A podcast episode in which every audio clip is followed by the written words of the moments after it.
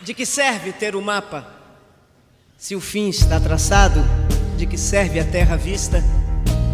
Se o barco está parado, de que serve ter a chave? Se a porta está aberta, para que servem as palavras? Se a casa está deserta. Olá, queridos ouvintes do podcast Caótico Inglório. Hoje a gente vai caminhar por um livro é, para algumas pessoas muito polêmico, para outras inovador, para mim especial, certo? O livro que a gente vai é, ver hoje é, e nos aventurar nessa viagem, quase literalmente, né, pelos navios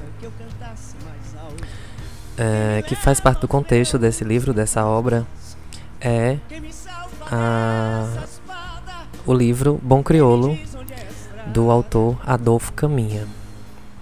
Aquele era o tempo em que as sombras se abriam, em que homens negavam o que outros erguiam. Eu bebia da vida em goles pequenos, tropeçava no riso, abraçava de menos. Antes da gente é, começar a falar das partes que eu separei do livro para que a gente desenvolva uma análise é, conjunta, né? Obviamente eu aqui falando e vocês escutando e tentando também fazer inferências e tentando também analisar do modo como vocês conseguiram ver a história, né? Ler a história desse grande escritor brasileiro inovador e é, polêmico também, né? Em todos os sentidos, vocês vão entender. Então, uh, eu vou ler aqui um trecho da biografia do Adolfo Ferreira Caminha, certo? E por que eu vou fazer isso?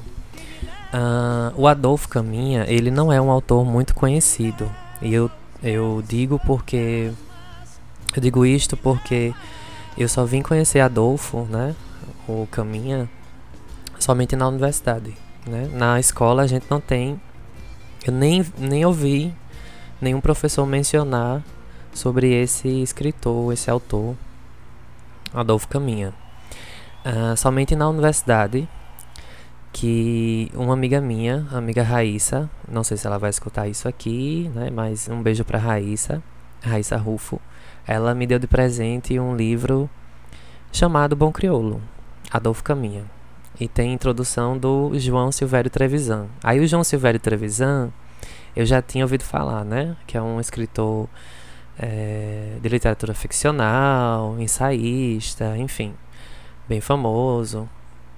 E ele tem algumas contemplações na área de psicanálise, psicologia, enfim, né? E ele é bem conhecido pelo seu ativismo aos direitos LGBTs, né? No caso, mais em específico, aos homossexuais. E ele faz parte do, do, da, do grupo de pessoas né, que fundou o Grupo de Liberação Homossexual do Brasil. É, ele foi um dos, dos fundadores também do jornal Lampião, o João Silvério Televisão. E aí o que acontece? Eu fiquei instigado, né? E a Raíssa, né, minha amiga, disse assim: lê esse livro, tu vai gostar. Aí eu perguntando a ela, tentando. Ansiedade de, de pessoas do signo de Ares, né, como eu. Eu tentando perguntar a ela: me fala alguma coisa do livro, o que é que acontece no livro? E ela: não, não. Lê o livro e me conta depois. E não me conte até terminar de ler todo. ela disse que eu ia adorar o livro, enfim. E aí eu achei o título um pouco preconceituoso, né? É, questão do crioulo. É, e a capa do livro que ela me deu tem, a, tem um abdômen de um negro uh, forte, né? Enfim, com é, vários é, várias questões, é, digamos assim, não politicamente corretas. É, o, o, o negro fotografado para compor a capa desse livro que eu tenho ele foi é, colocado numa, posição de objeto, né? E, é, tanto que o, o, corpo desse, dessa foto desse negro nessa capa do livro, né? que eu tenho aqui, essa versão, ele tá é meio que suado, enfim, trazendo uma, uma, uma noção de objetificação, né, do corpo negro. E aí ela, como ela, como minha amiga Raíssa, né, eu, eu não precisava falar isso, né, porque obviamente independentemente de, de qualquer etnia, enfim, ela é minha amiga e, e enfim, é, é, mulher, etc, etc. Mas como ela é negra, né, Raíssa, ela é preta, ela é negra, e eu, tá bom, vou ler, já que ela tá me dando e ela é, né, ela, ela tem lugar de fala para me dar um livro que à, à primeira vista seria um livro preconceituoso. Aí eu fui ler, tá bom, vou ler. E aí eu me surpreendi, né, com o livro. É, ele é um livro até relativamente pequeno, né? Ele tem pouquíssimas é, pouquíssimos capítulos, mas é um livro muito denso, né? além de sua linguagem, é um livro denso por conta da sua temática, né? Temáticas homoafetivas. E, pasmem, esse livro foi lançado uh, em 1895, né? Num tempo em que ninguém quase nem falava de sexo em específico. O Adolfo Caminha vem com um livro sobre é, relação homoafetiva, né? Que a gente conhece hoje por homoafetiva. Na época, aqui está escrito ainda no prefácio homossexual, né? No caso. Mas a gente entende hoje por homo, homoafetividade. Então é isso. Eu vou ler um pouquinho da biografia do Adolfo e aí a gente vai passando para também a, o resumo da obra e o contexto da obra, enfim.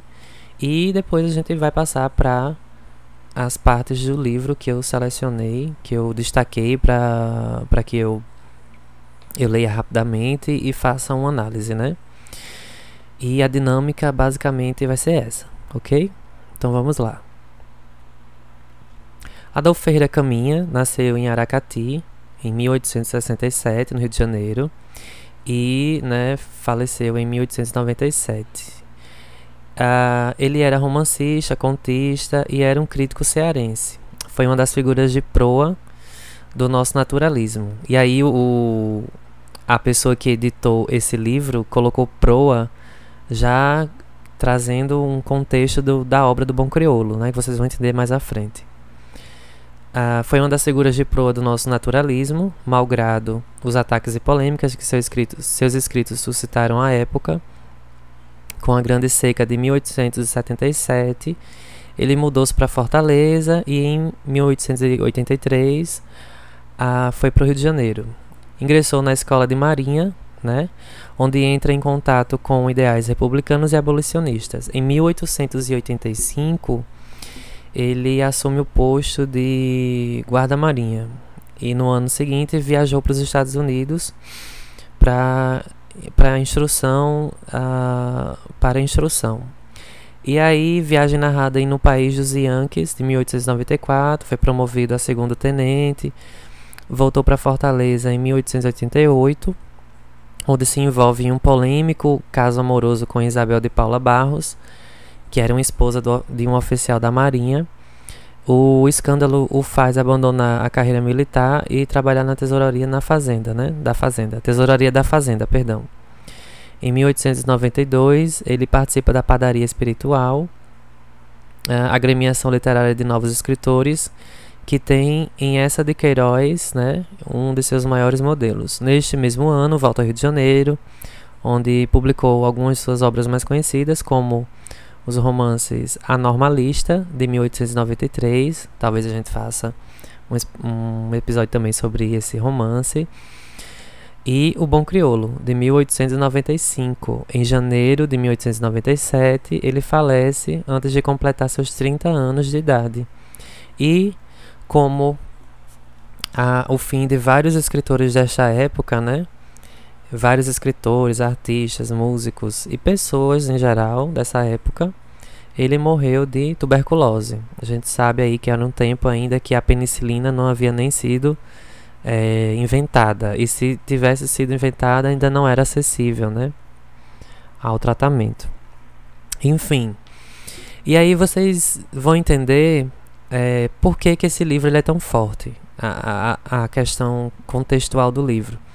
Primeiro que o Adolfo é, foi marinheiro, né? E a história que se passa do Bom Criolo se passa também no contexto da marinha. E é por isso que às vezes eu não gosto quando alguns, te, alguns teóricos e, e, pesquisadores de literatura falam que a biografia não pode ser confundida com a história, com a ficção, a biografia do autor do livro.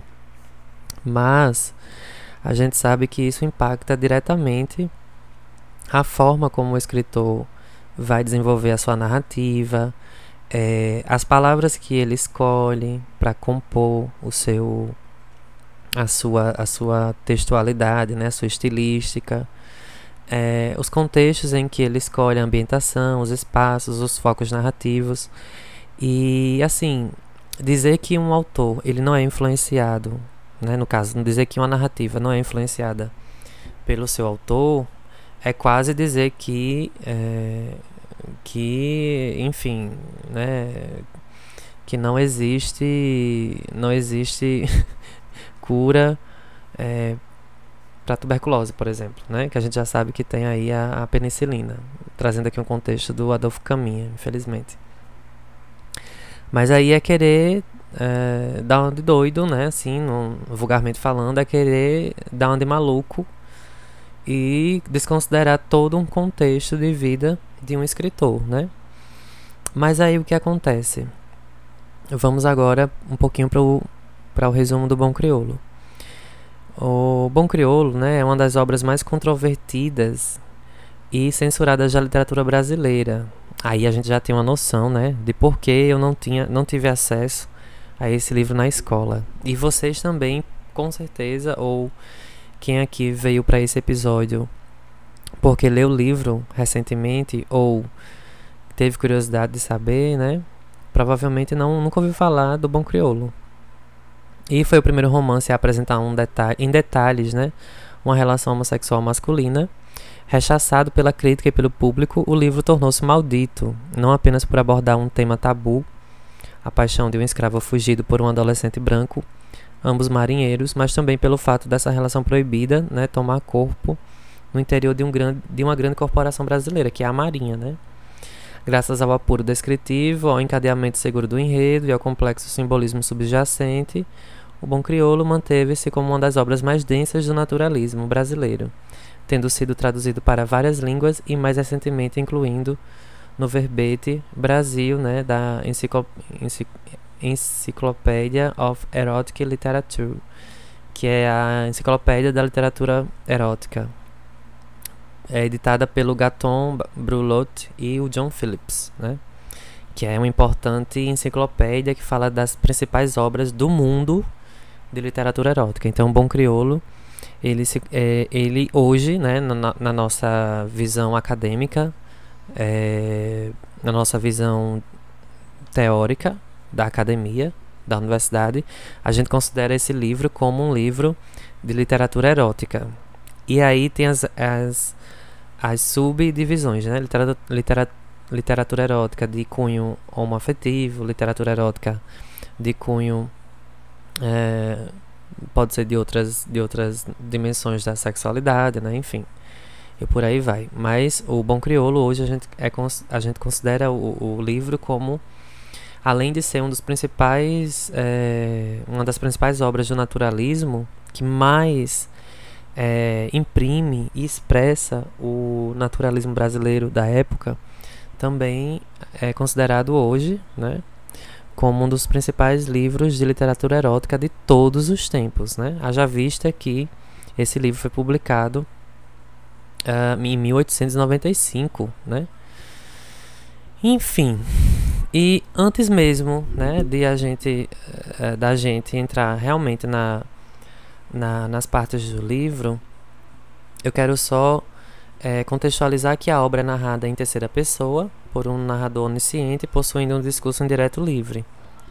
E, basicamente, o, o livro ele tem dois espaços ou dois ambientes, né, onde a, as histórias elas se desenrolam. A, basicamente são dois espaços: o alto mar, né, em alto mar, e a Rua da Misericórdia. Os dois ambientes eles são descritos é, do, do modo mais nojento possível, né? Digamos assim. É, é uma visão degradante da época ali, mais ou menos, a gente não tem certeza, né? Porque é, Adolfo Caminha não coloca o século em si, mas pelo, pelos acontecimentos da, do, da narrativa, da obra, a gente tem uma noção que é, basicamente a obra se passa, a narrativa se passa no século XIX, mais ou menos. Porque a gente tem ainda alguns resquícios da escravidão, né, ali na, na, na no personagem do, do Bom Criolo. E a gente também tem ainda um pouquinho da, das questões das revoltas, né? Ainda ali na, nos navios e tal. A gente tem também é, a, a relação com o enredo da, das histórias que são contadas e, e alguns tipos de, de, uh, de pensamentos que, era, que são bem característicos da época do século XIX. E aí uh, a gente também tem é, a noção de que é no século XIX porque ainda existiam castigos físicos né, dentro, da, a, dentro da Marinha, dentro dessa instituição militar brasileira. Né? Os castigos físicos eram ainda feitos na frente de todos, então aí é, a gente sabe é, né, de fato que isso acontecia né, em meados do século XIX ainda dentro da Marinha. E a polêmica do livro está aí, né? Porque ele, ele, além de ser um livro que trata de questões de relacionamento homoafetivo, ele também, é, além disso, ele trata de, de um relacionamento dentro da instituição da Marinha, né?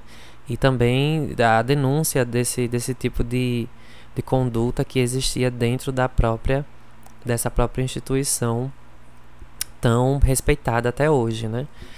Ah, com o passar do tempo, né, a gente sabe que hoje as pessoas já se assumem, é, enfim, se casam até dentro dessas, dessas corporações como a Marinha, a Aeronáutica e Exército, né? E ainda tem muito preconceito, obviamente, né? Mas é, a gente sabe que hoje as pessoas não são mais castigadas fisicamente por conta disso, pelo menos é, com base no livro Bom Crioulo, né? Como a gente vai ver logo mais à frente. Uh, e aí, qual foi a importância desse livro? Né? A importância, né, é, é, basicamente, é tudo que eu falei aqui: a importância de ser um livro pioneiro. E ele faz um, uma paródia ao amor romântico, né? Das obras que vinham dantes, né? Desse livro. Das obras até ali, ele faz uma, meio que uma paródia e com a subversão do par amoroso, né, que constitui-se por dois homens, em vez de ser sempre aquela questão da mulher e do homem, né? E seria impensável, né, para a geração do José de Alencar, que era o que se destacava na época, né? Que ele vem com, com outras obras focadas ainda nesse amor é, romântico, né? A questão lá da uh, da, das questões da usina, enfim. Mas aí no romance eles se, manif se manifestam de maneira, de maneira clara, né? E assim, não é um livro erótico que tem rodeios, né? Não é, não é um livro erótico que tem é, rodeios. Ele, ele trata da, da maneira mais natural possível as relações, é, até os atos sexuais que envolvem os dois protagonistas, né? Digamos que o Bom Crioulo seria o protagonista e o Aleixo, né, que é o é o par romântico dele, seria um coadjuvante. Mas eh, a, a, minha visão é que os dois são protagonistas. O Adolfo Caminha trabalha os dois de, de tal modo que, para mim, os dois competem pela, pela, pro, pelo, pelo protagonismo do livro. A, a, a questão de colocar o nome do livro Bom Crioulo é realmente para trazer essa, essa subversão mesmo, né? É, a, além do que, o racismo também, né? Digamos, diga-se de passagem, o racismo também é um dos pontos aí que o livro aborda. E a reação né, da, da, das pessoas na época não poderia ser diferente. Hoje, já, hoje ainda, né, a gente tem pessoas hipócritas e, e preconceituosas que ainda têm essa visão do século XIX, né? Meu Deus. E aí a, a, a reação realmente foi de puro escracho, escárnio, né? A obra ela foi colocada num, num patamar de obra execrável, de obra é, abjeta, né? Enfim. E aí, minha gente, é, para realmente a gente é, terminar essa primeira parte da, do episódio, eu trouxe para vocês rapidinho, né, pra gente começar realmente a entrar no livro, um artigo científico, mas eu não vou ler todo, tá? É, enfim, eu vou deixar esse artigo científico é, disponível na descrição desse episódio. É, o link, né, para o acesso a esse artigo científico, se vocês quiserem ler esse artigo na íntegra, do Carlos Eduardo Bezerra, intitulado Bom Criolo, um romance da literatura gay made in Brasil, né, que ele fez, made in Brazil, né, que ele fez já pensando nessa nessa universalização da literatura erótica, que eu acabei de falar há pouco. E uh, ele, ele faz um artigo científico, ele é um doutorando em letras, tá? Provavelmente a essa altura de 2021 ele já vai ser, se você procurar por ele, você já vai encontrar ele como doutor em letras, então provavelmente ele já é, é doutor, né? Doutor Carlos Eduardo Bezerra, da Unesp, do campus de Assis. E aí ele desenvolveu esse artigo científico.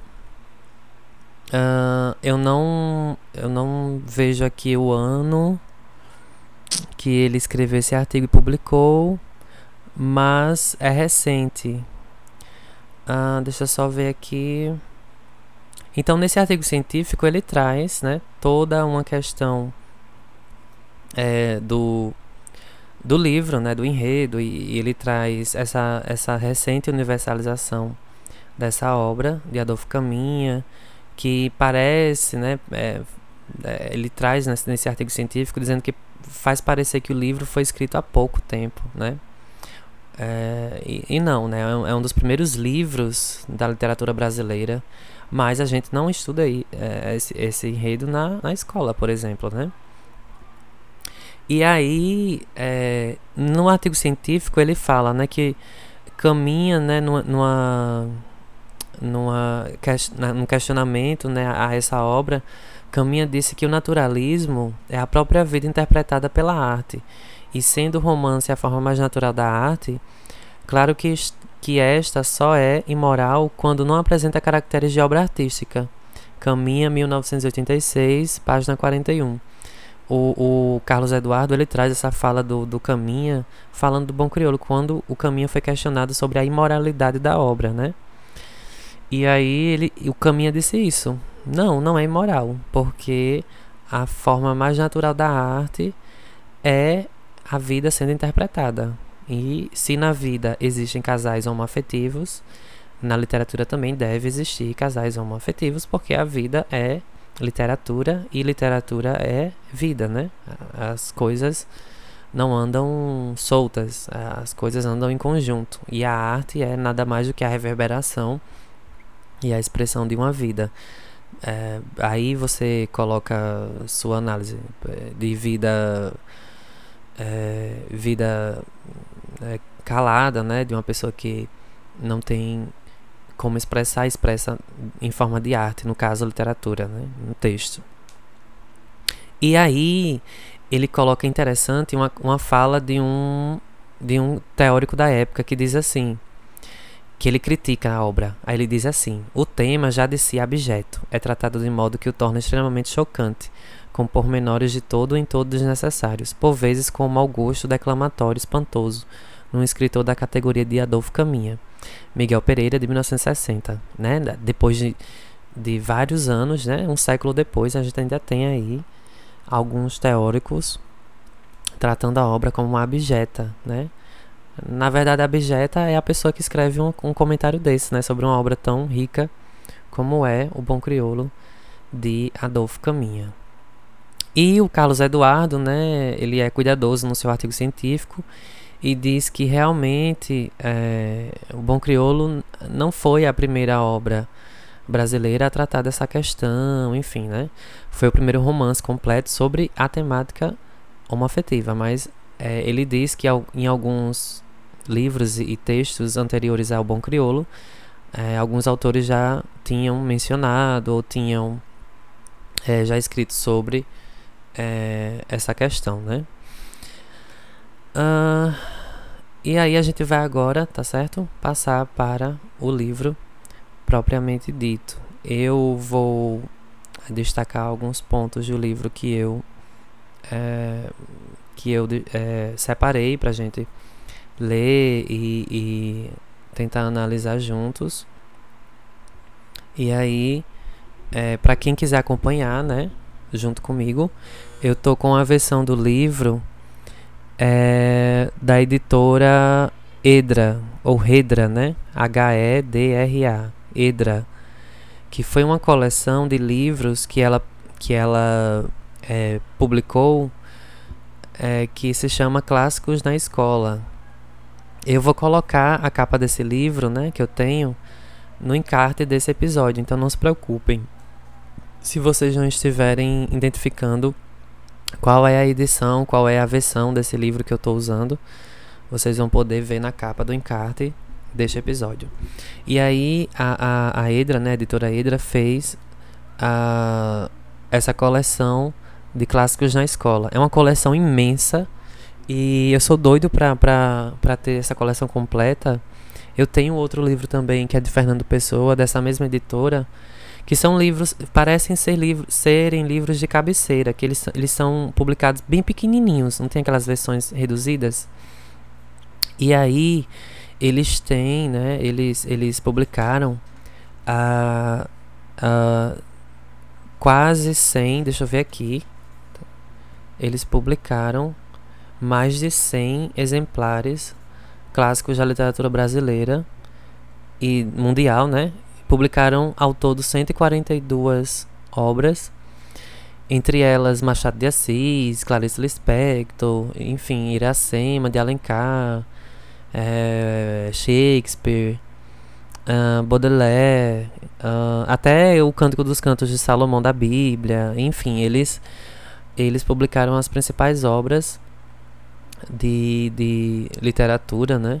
Obras literárias do mundo todo nessa coleção Clássicos na Escola. Por isso que a coleção se chama é, Clássicos na Escola. E aí vocês, é, se tiverem interessados, podem ir atrás dessas, dessas versões reduzidas, né?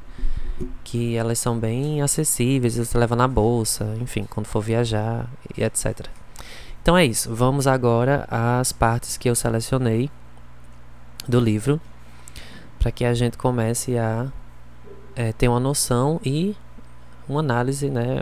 Obviamente, como eu já falo em todos, em todos os episódios, é a minha análise. E é uma análise é, que leva, que é levada pela emoção também, né? E a graça da literatura, né, tá aí na emoção de se ler uma grande obra. Então vamos lá.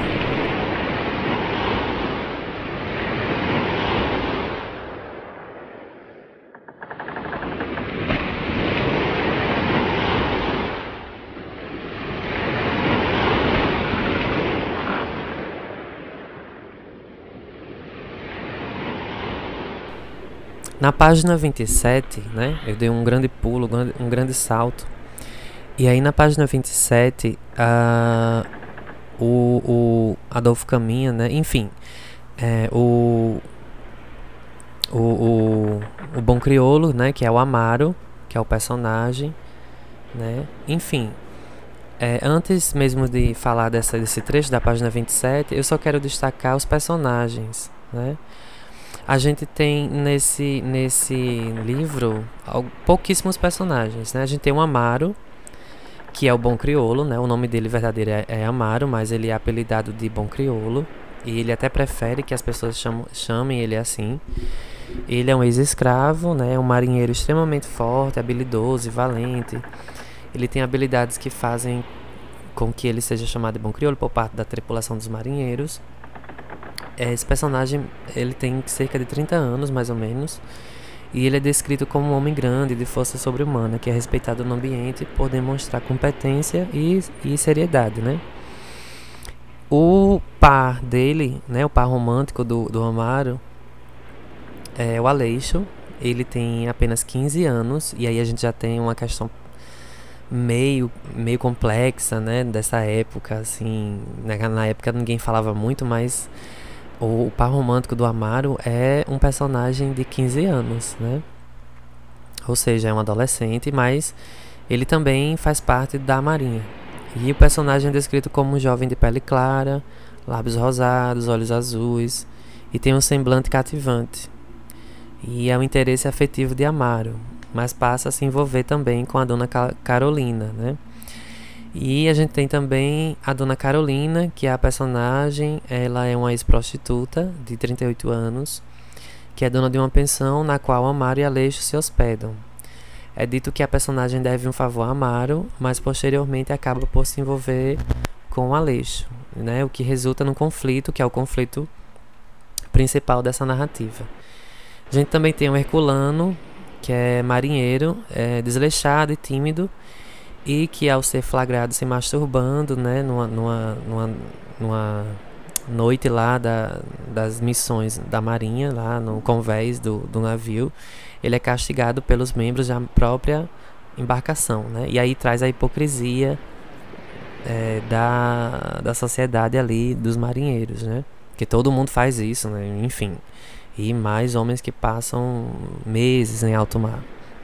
A gente tem o Agostinho, que é o guardião da proa e é especialista com as chibatadas e sente prazer em aplicar os castigos. É um prazer até sexual, né, que o Agostinho tem de, de maltratar os os, uh, os, os outros colegas de, de, de embarcação. E a gente tem o Santana, que é um marinheiro gago, indisciplinado e é muito mentiroso também. E aí a gente tem essa, essa, esse contexto já trazendo uma noção hipócrita, né? A, a uma, uma, noção de hipocrisia, perdão, uma noção de hipocrisia da, dessa sociedade tão é, normativa, né? No caso, a Marinha mais normativa ainda. E é, de certo, né? Na obra, na narrativa, a gente vê o, o bom crioulo falando, né? E o narrador também, às vezes, falando que todo mundo sabia que todos os homens ali se relacionavam entre si, mas ninguém falava nada, né?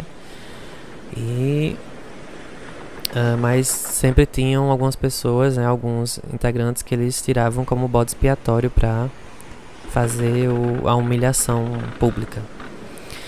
Enfim, então vamos lá. Na página 27 tem uma parte, né? E aí uh, a gente já tem uma boa parte do livro começada, né? A narrativa.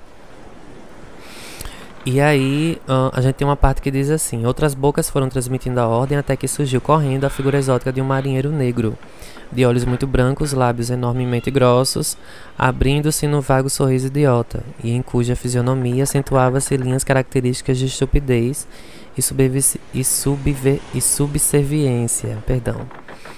E aí é a primeira vez que a gente tem a imagem do bom crioulo entrando no navio na, na, na história, né? Ele já começa a ser retratado de uma forma objetificada, né? Quando diz, né, a figura exótica. Quando essa, essa nomenclatura diz exótica, é porque a gente já tem aí uma certa, um certo é, um certo racismo, né, um certo, uma certa objetificação do homem negro. Mas se trata de um livro, né? Vou aqui já defender o Adolfo Caminha, né? Antes de a gente falar algumas palavras que para hoje a gente entende como não não adequadas, mas o Adolfo Caminha era um homem de seu tempo. Claro que eu não gosto também dessa justificativa, né? Eu também sou revoltado com essas justificativas às vezes, mas a gente tem que considerar pelo menos o contexto, ao qual o livro foi escrito e pelo menos um contexto até da medicina da época, né? A gente, a gente tinha mesmo a homossexualidade na, nessa época como doença mesmo, né? Como algo a ser combatido.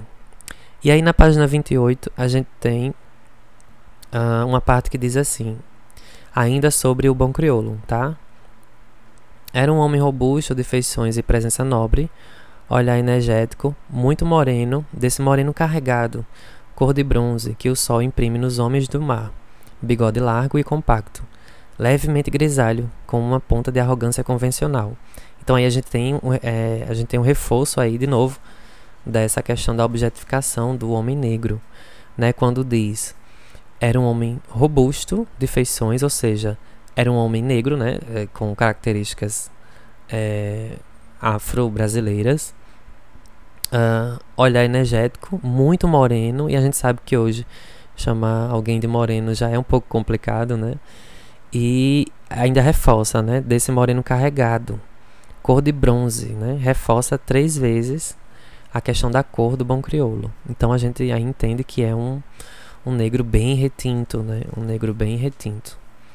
E aí na página, na página 33, a gente tem uh, a parte em que é, a gente vê a, aquilo que eu falei do, do, do marinheiro lá que foi pego se masturbando, né? Que aí a gente, a gente já tem a questão da hipocrisia colocada pelo Adolfo Caminha, que é quando, quando na página 33 se diz assim: O outro, um mulatinho esperto que tinha o hábito de andar espiando à noite o que faziam os companheiros, precipitou-se a chamar o Santana e, riscando um fósforo, aproximaram-se ambos para examinar, entre aspas, no convés brilhava a nódoa de um escarro ainda fresco. Herculano acabava de cometer um verdadeiro crime, não previsto nos códigos.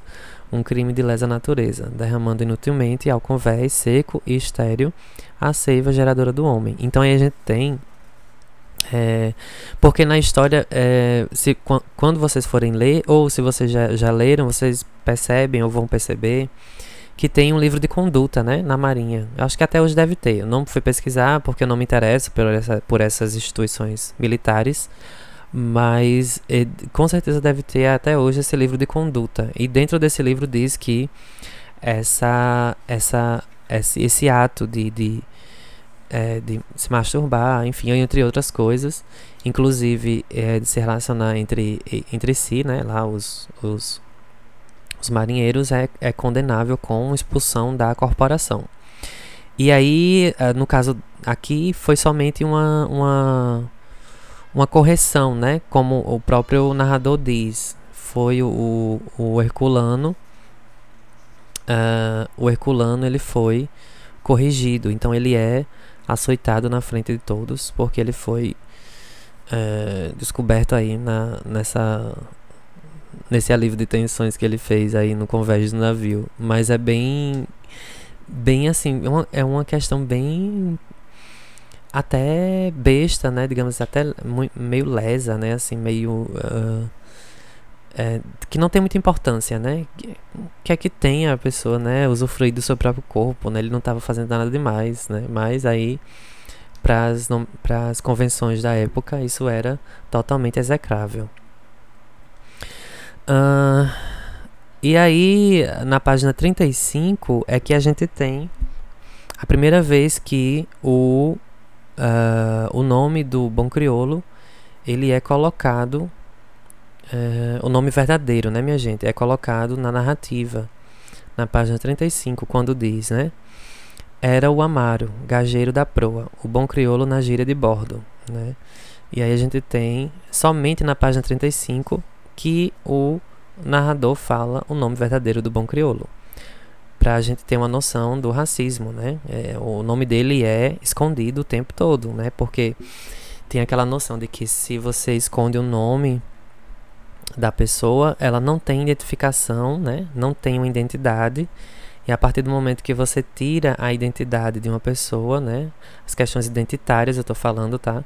A partir do momento que você tira a identidade de uma pessoa, você tira também de, certa, de certo modo, a sua vida por completo, né? Porque no, o nosso nome é uma das características de quem somos, mesmo quando você não gosta do seu próprio nome, mas ele é uma característica de quem se é, né?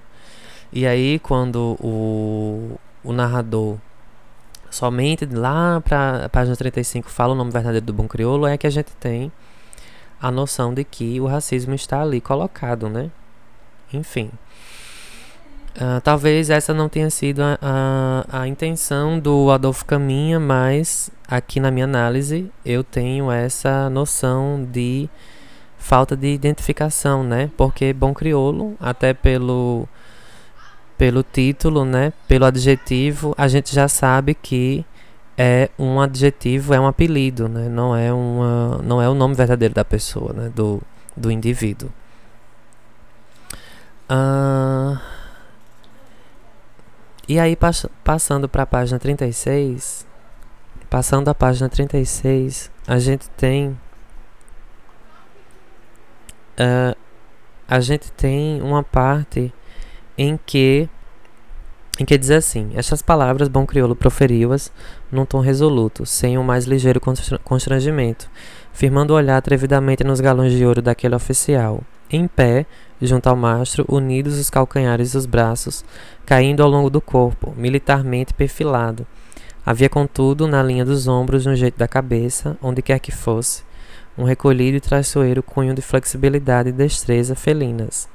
Com efeito, Bom Crioulo não era somente um homem robusto, uma dessas organizações privilegiadas que trazem no corpo a sobranceira, a sobranceira resistência do bronze e que esmagam com o peso dos músculos. Do pescoço para baixo. É por isso que naquele trecho eu falei, eu li, né?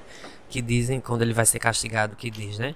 Ele estava nu da cintura para cima, né? É sempre essa, essa questão espacial geográfica do corpo do bom crioulo, né? Bem colocado no, no, na narrativa. Por isso, né, também, a gente tem a, a maioria das capas do, das versões que são publicadas desse livro, traz sempre um negro uh, forte, né, musculoso na capa, por conta dessa objetificação. E aí na página 49, né, falando do rosto dele, diz assim: Uh, sua fama de homem valente alargara-se, de modo tal que mesmo na província falava-se com prudência no bom crioulo. Quem é que não conhecia? Meu Deus, por sinal tinha sido escravo e até nem era feio, o diabo do negro, né? E aí a gente tem a demonização do negro, né? Quando coloca o diabo do negro. E também a gente tem uma, a certeza de que ele não é feio, né? Agora, que feio, né? O que é, o que é ser feio? O que é ser bonito? Nessa noção aqui a gente não sabe, né? Aí fica a critério de cada um. E aí, minha gente, pra gente não se alongar tanto assim na história de amor de Bom Criolo e, e, e Aleixo, a gente tem várias e várias cenas de sexo entre eles dois. Por isso que o livro é considerado erótico, né?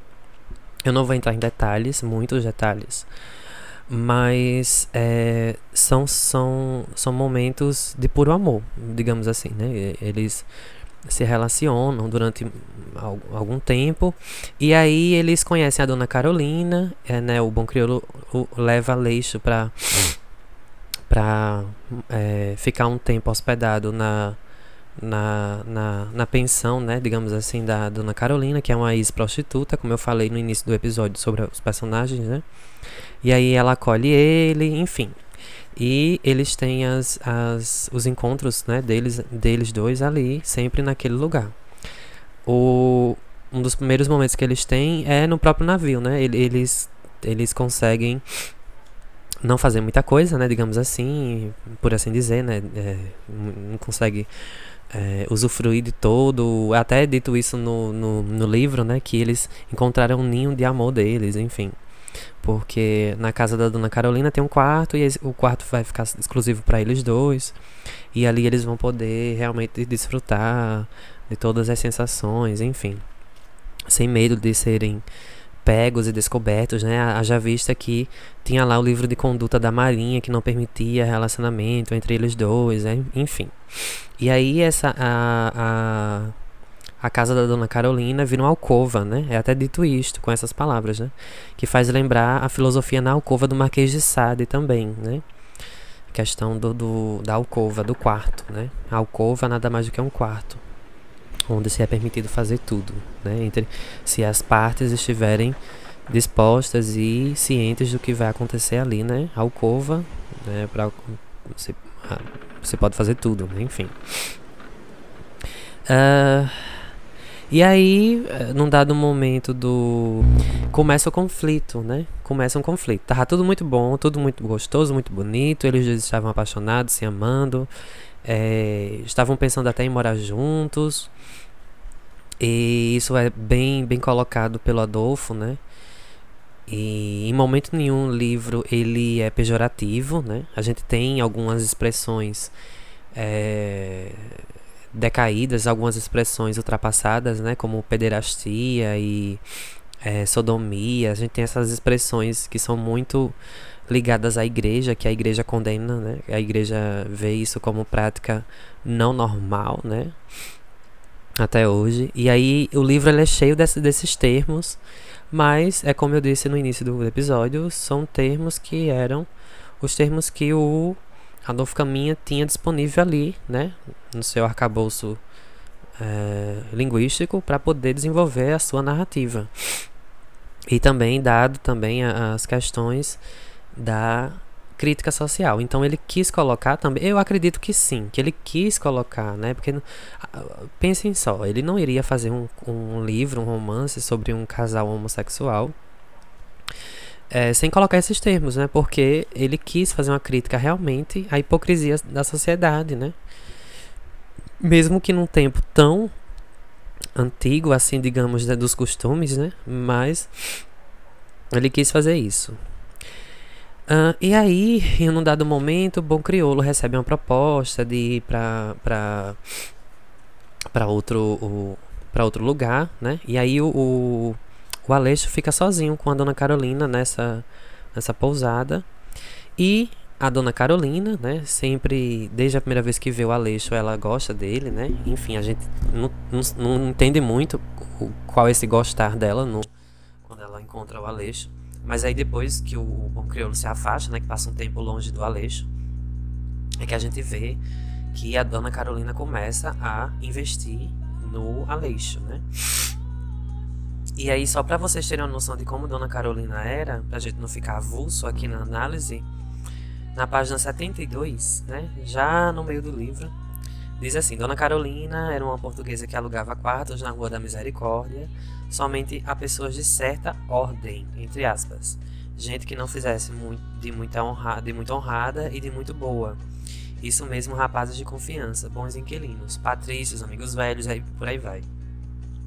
Quando moça, tinha seus 20 anos, abria a casa na rua, da lampadosa, bom tempo. O dinheiro entrava-lhe pela porta em jorros, em jorros como a luz do dia, sem ela se incomodar.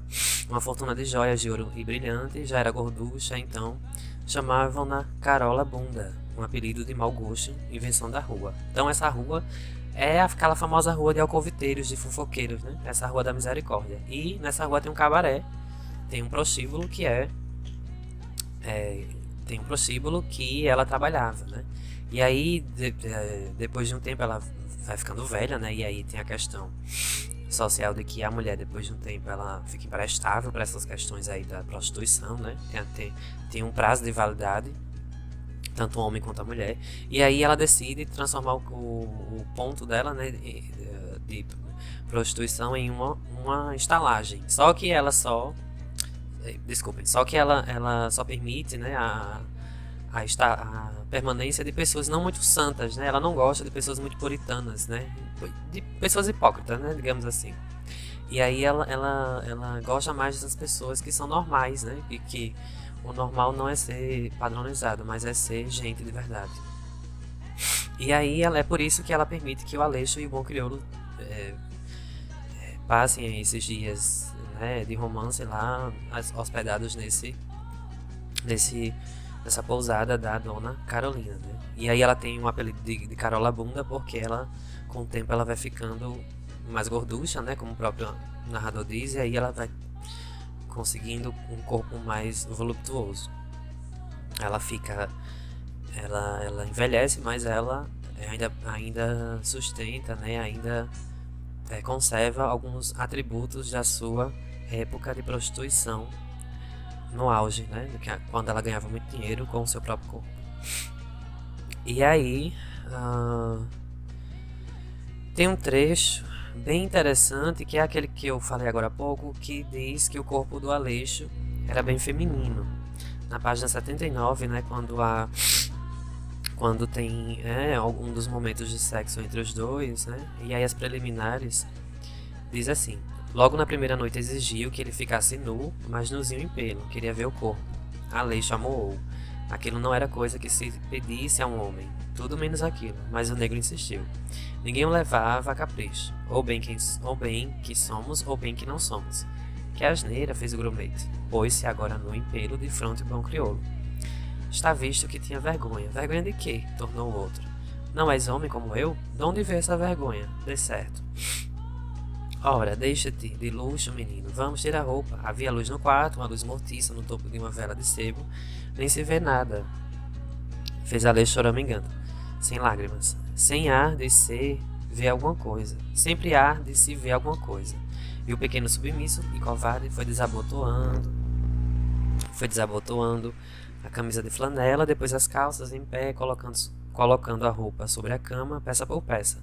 Estava satisfeita à vontade de bom crioulo. Aleixo surgia ali agora em plena e exuberante nudez, muito alvo, as formas roliças de calipígio, ressaltando na meia sombra voluptuosa do aposento, na penumbra acariciadora daquele ignorado e impúdico santuário de paixões inconfessáveis. Belo modelo de Éfebo que a Grécia de Vênus talvez imortalizasse em estrofes de ouro límpido e, e estátuas de uma escultura sensual e pujante Sodoma ressurgia agora numa triste e desolada baiuca da Rua da Misericórdia. Então vejam como Adolfo Caminha tem cuidado em retratar essa cena de, de puro erotismo, né, entre os dois. Não é um livro como lá eu li, né, a crítica do, do lá do, do idiota do, do crítico literário lá, que é um idiota, né, minha gente? A gente, a gente já superou essa fase de, de, de ser muito bonzinho com esse tipo de gente, né? É um idiota, um filho da puta, né? Que fez lá a crítica a esse livro. E aí você, só por essa parte que eu acabei de ler, você tem a noção de que o Adolfo Caminha teve muito cuidado com as palavras que ele utilizou para colocar essa cena tão erótica, né? Seria vulgar no, nas mãos de outro escritor que não tivesse tanto cuidado, mas o Adolfo Caminha ele trabalha essa narrativa sempre assim, com esse cuidado, com essa poesia, né? É muito lindo. Ele traz, como eu falei, da, do corpo do Aleixo, ele traz o calipígio, né? Que é a questão da, das, daquelas esculturas, daquelas estátuas de, de mármore gregas que, que tem as formas roliças, né? A, a, o bumbum, a bunda, as nádegas das estátuas são bem, bem, bem feitinhas, né? Bem, bem, bem é, redondinhas, né? É muito bonito, minha gente. E aí eles, né, tem, a, tem um momento sexual, enfim. E é, quem tiver curioso vai ter que ler o livro, né? São cenas muito bonitas. É, mas assim, o Adolfo Caminha não deixa de, de retratar o que é para retratar. Quando ele tem que falar de, de de penetração, ele fala, quando ele tem que falar de sexo oral, ele fala, né? Quando ele tem que falar de de, é, de, de, uma questão de um sexo mais selvagem, ele fala, né? Não tem nada a ver. É, ele não se põe a puritano, né? Nesse livro. Por isso que eu falei que é um livro que traz uma excitação, né?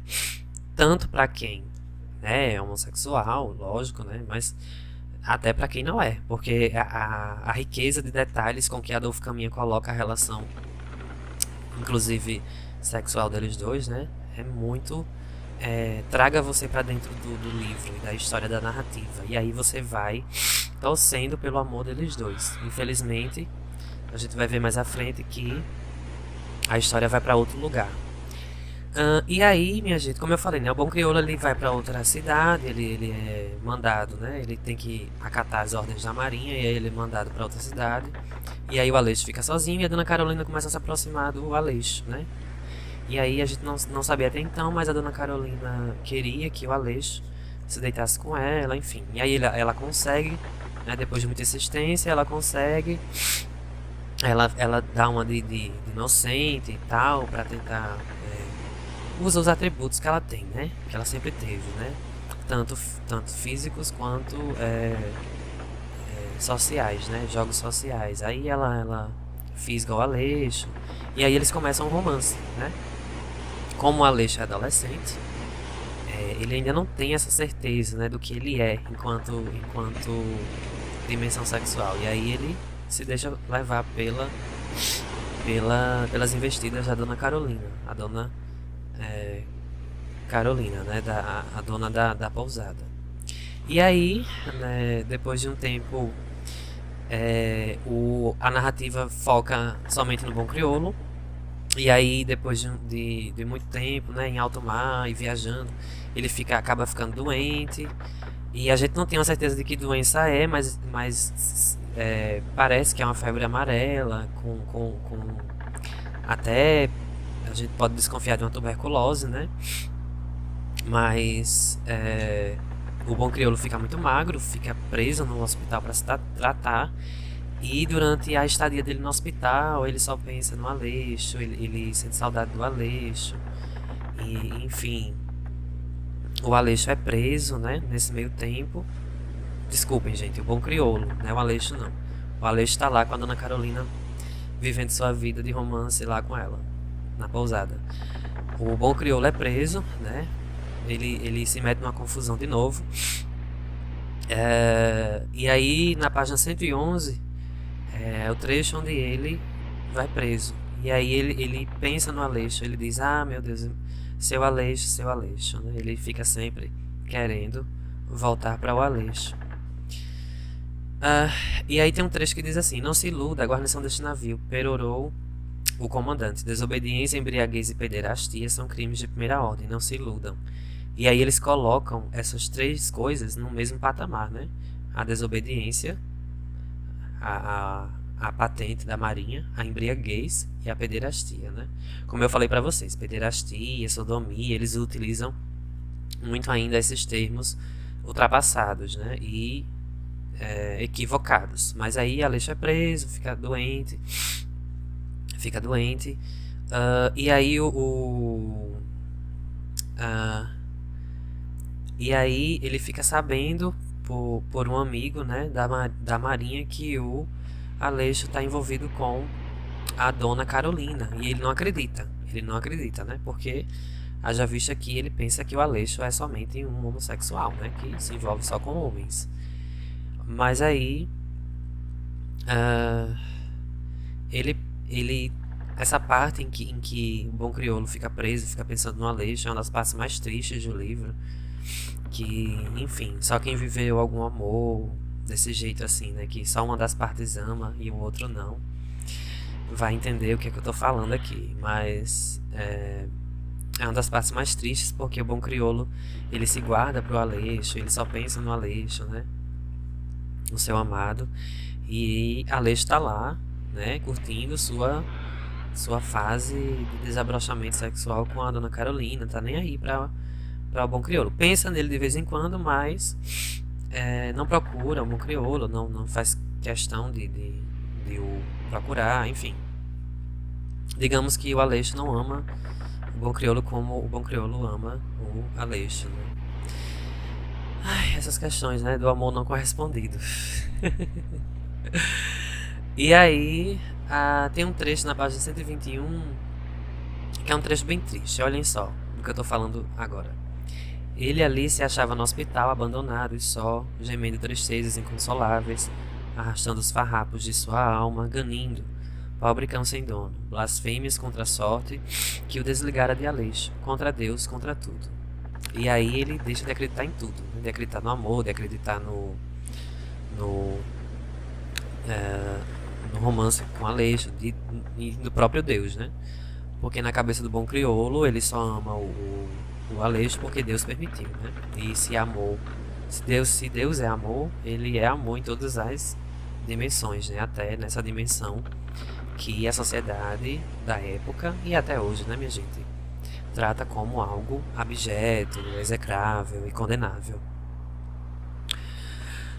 Ah, e aí tem outro trecho também na página 122, na página seguinte, em que ele ele ele o narrador traz de novo o sofrimento de do bom crioulo, do Amaro, né? Quando diz assim: Carrancudo, o olhar atrevido e ameaçador, fugindo à companhia dos outros. Não podia esquecer, não podia apagar do espírito aquela ideia, de, aquela ideia pesadelo. O grumete nos braços de outro homem. Ah, bastava isso para tirar-lhe o sossego, para fazer dele um ente miserável, contorcendo-se nas angústias de um ciúme bárbaro. Aleixo fazia-o padecer noites inteiras, dias sucessivos, como ave que se debate em estreita gaiola de ferro. Amava muito de certo, queria um bem louco ao pequeno, Preferia-o a todas as mulheres bonitas do mundo.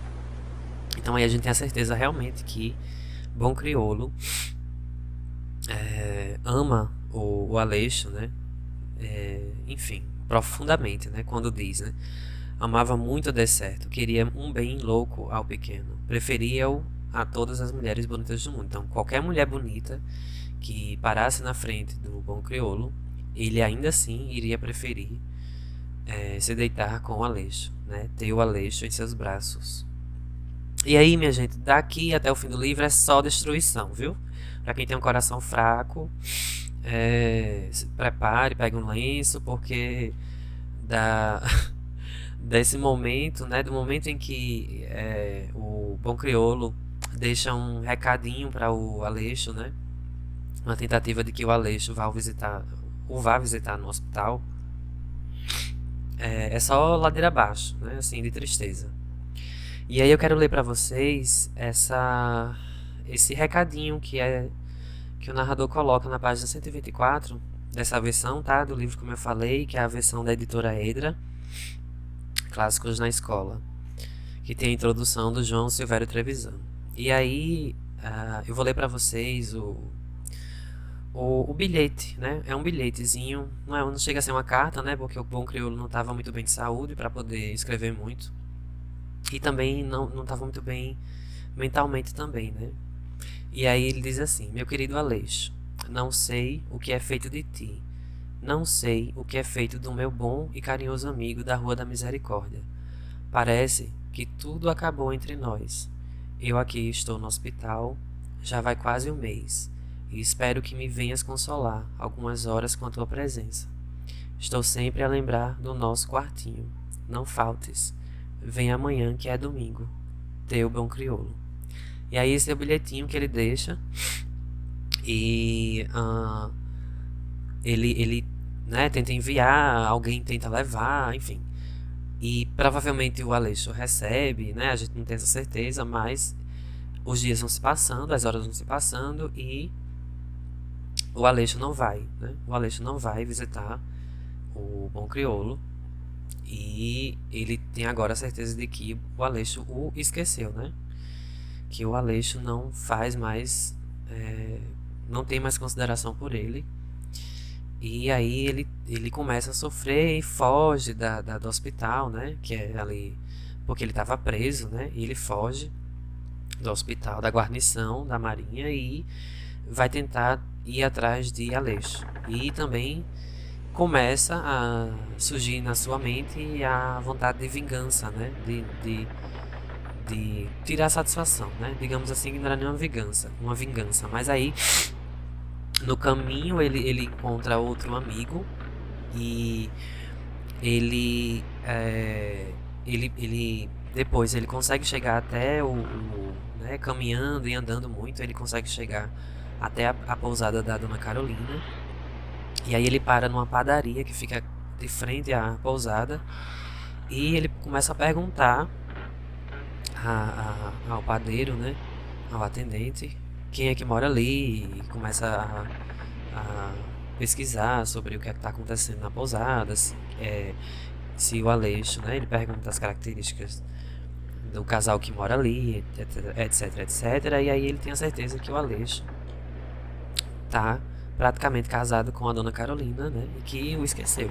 E aí sobe nele a, a, a fúria da vingança, né? Contra o Aleixo.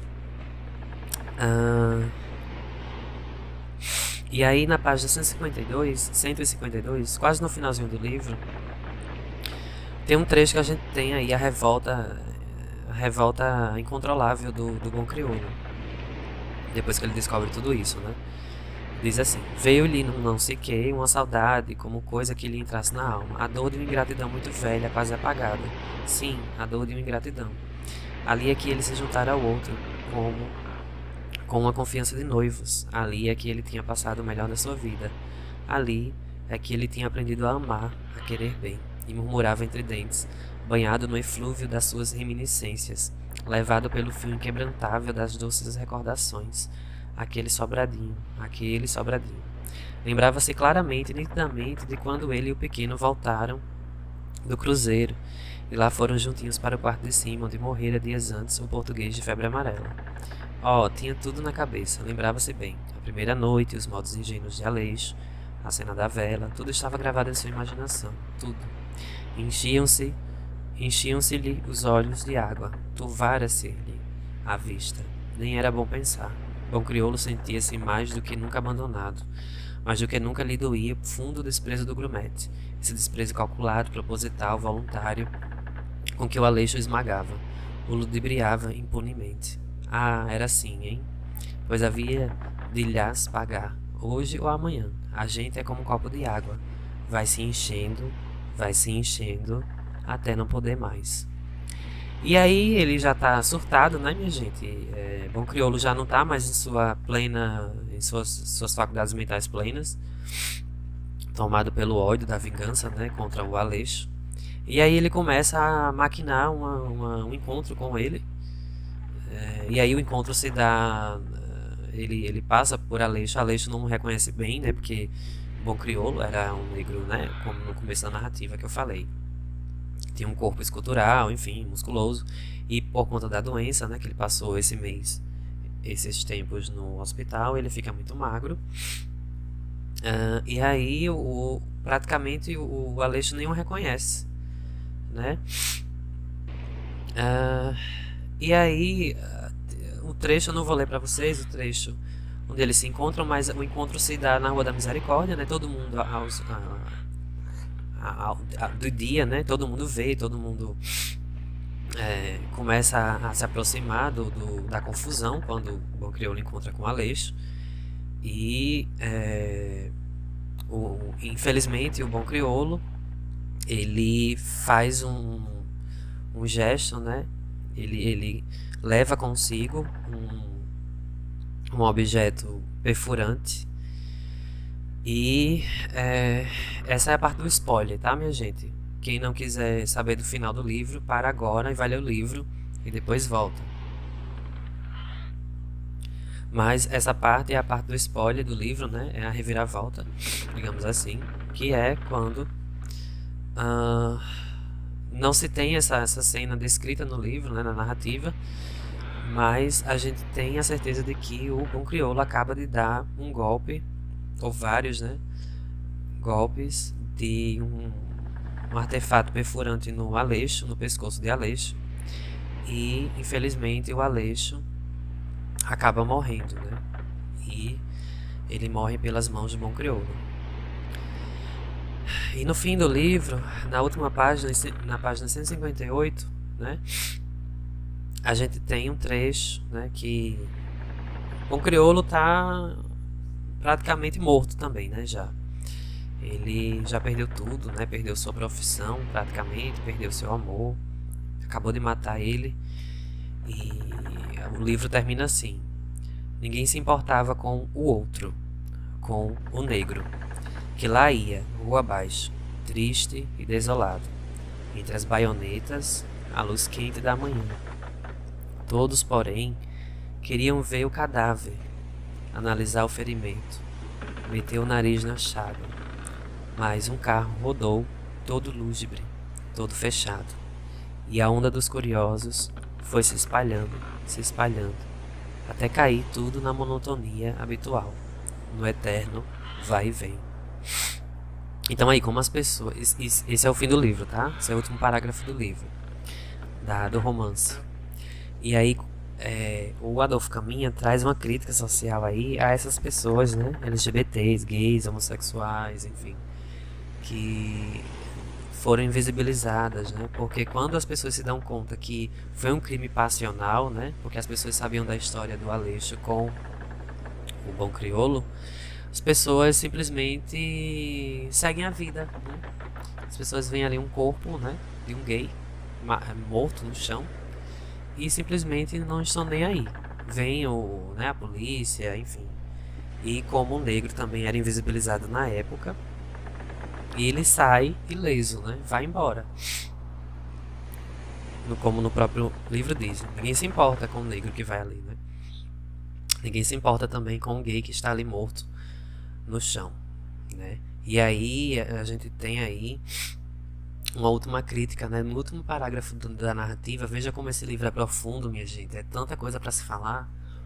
Mas aí a gente tem uma última crítica que é a invisibilização dos corpos, né? Perdão. A invisibilização dos corpos, né? O corpo do, no caso aí a gente tem a alegoria, o corpo do negro, né? O corpo do gay, o corpo do da prostituta, né? A dona Carolina. A gente tem também é, o corpo do, do pecador, né? O amigo de, de, de Bom Criolo. E o corpo do Gago, né? O Gago também que era ridicularizado na marinha, né? Enfim, a gente tem os corpos, né? Que são invisibilizados pela sociedade, né? E quando eu falo corpos, eu falo o corpo físico, obviamente, mas também todas as características que aquele corpo carrega consigo, né? Hoje muito se fala dessa, desse preconceito que é voltado ao corpo negro, né, ao corpo trans, ao corpo gay, né, enfim. E aí o livro acaba dessa forma, né? Você acaba de ler o livro e e você é, eu, não, eu não sei nem o que falar porque assim é um livro que, que tem uma narrativa tão profunda durante toda a sua construção. Os personagens, os personagens são tão bem construídos. E a ambientação as questões sociais, é, as questões até de militância, né, de certo, certo, até certo ponto que o Adolfo caminha atrás, e de inovação, de, de, de estilística literária, de poesia, de, é, é uma, é uma, uma conglo, conglo, é uma aglomeração, desculpem, é uma aglomeração de emoções, né, que às vezes a gente quando se toma pela emoção, a gente às vezes até gagueja, como eu acabei de fazer aqui. Mas é, eu, eu acho que é um livro para sentir, né? é um livro, é um livro, né? uma obra para a gente ler. E ela é atemporal, podem dizer o que quiserem da obra, que ela foi preconceituosa, etc, etc. Mas é uma obra atemporal. Infelizmente, né, essa obra ela não é passada nas escolas, né? vocês já entendem o porquê. Além de ser uma obra de cunho homoafetivo, também tem, tem um profundo uma profunda questão erótica, né? E é, expressa a hipocrisia né, da sociedade até hoje. Né? Expressa muito do que. Porque diz mais de quem, de quem condena do que quem é condenado. Né? Diz mais de quem condena do que do, de quem é condenado essas hipocrisias sociais que a gente até hoje carrega na nossa, na nossa alma, no nosso sangue, na nossa história. Então é isso, minha gente. Para encerrar, né, pra gente não encerrar tão triste, né, porque é, e até isso aí é uma crítica, né, que eu faço também a todas as histórias, né, filmes gays, LGBTs, sempre tem esses finais tristes, né, como se é, só, só é permitido ao corpo gay, ao corpo negro, serem mortos no final para que a sociedade é, refrigere seu ego, né?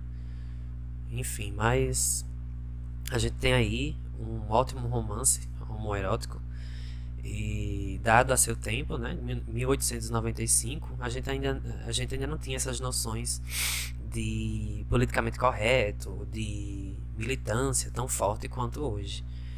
E é um livro a se ler, a se ler muito, mais de uma vez inclusive. E é um livro a se pensar, e é um livro que vale a pena, né? É um livro que vale a pena, por isso que eu trouxe aqui para esse episódio. E aí eu quero ler com vocês um trecho da introdução desse livro, que é um tipo de prefácio, mas é mais uma introdução porque o João, o João Silvério Trevisan, que, que escreveu a introdução, ele tinha muita coisa a dizer do livro, né? Desse livro. Mas aí eu quero ler somente um trecho. Uh, eu quero ler somente um trecho que está na. que é um comentário do, do João Silvério Trevisan, que está na introdução desse livro, dessa versão, né? Desse livro. Uh, e aí ele diz assim, tá? E depois que eu terminar essa, a leitura desse comentário, desse dessa introdução, que é do João Silvério Trevisan, que eu já expliquei para vocês no início do episódio, que é um ativista LGBT, enfim. O episódio se dá por encerrado, tá bom? Antes disso, eu, eu quero dizer para vocês muito obrigado pela paciência de escutarem até aqui. O episódio ficou grande, mas É... Podcast é para isso, né, minha gente? É pra gente escutar com, com parcimônia, com calma. E uh, alguns episódios vão ser maiores, né, como esse, porque o livro tem muito a dizer. E eu pulei muita coisa, viu? Acreditem que eu pulei muita coisa. E uh, é um livro muito emotivo para mim também. E é isso. Sigam, me sigam, né, no, no Instagram, no Twitter. É, se quiserem me seguir na conta na conta pessoal também, podem me seguir, falar comigo.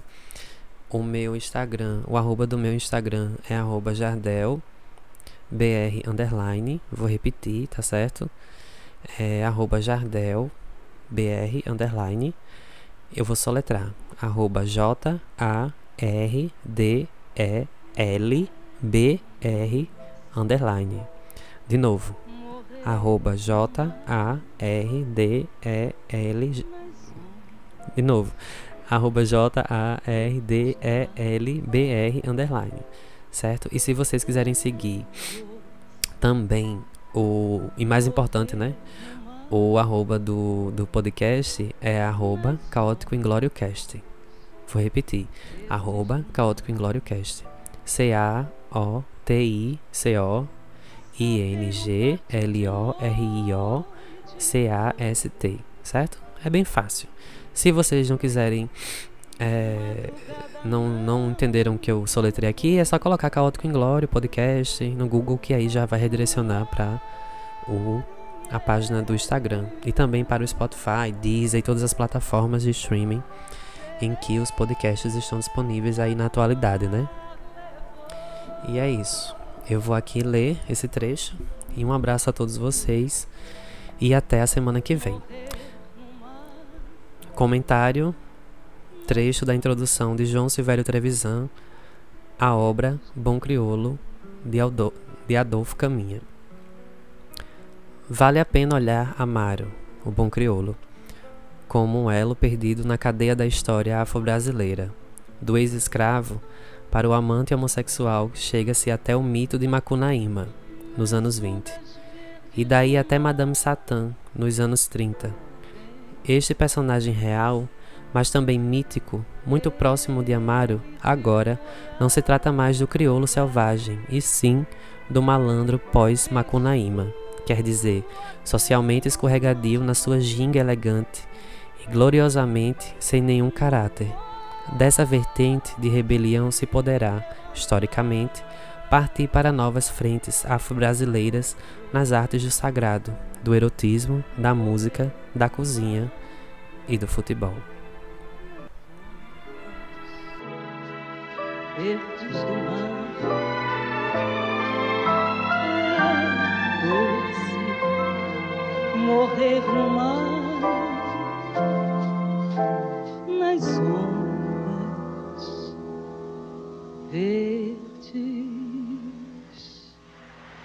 through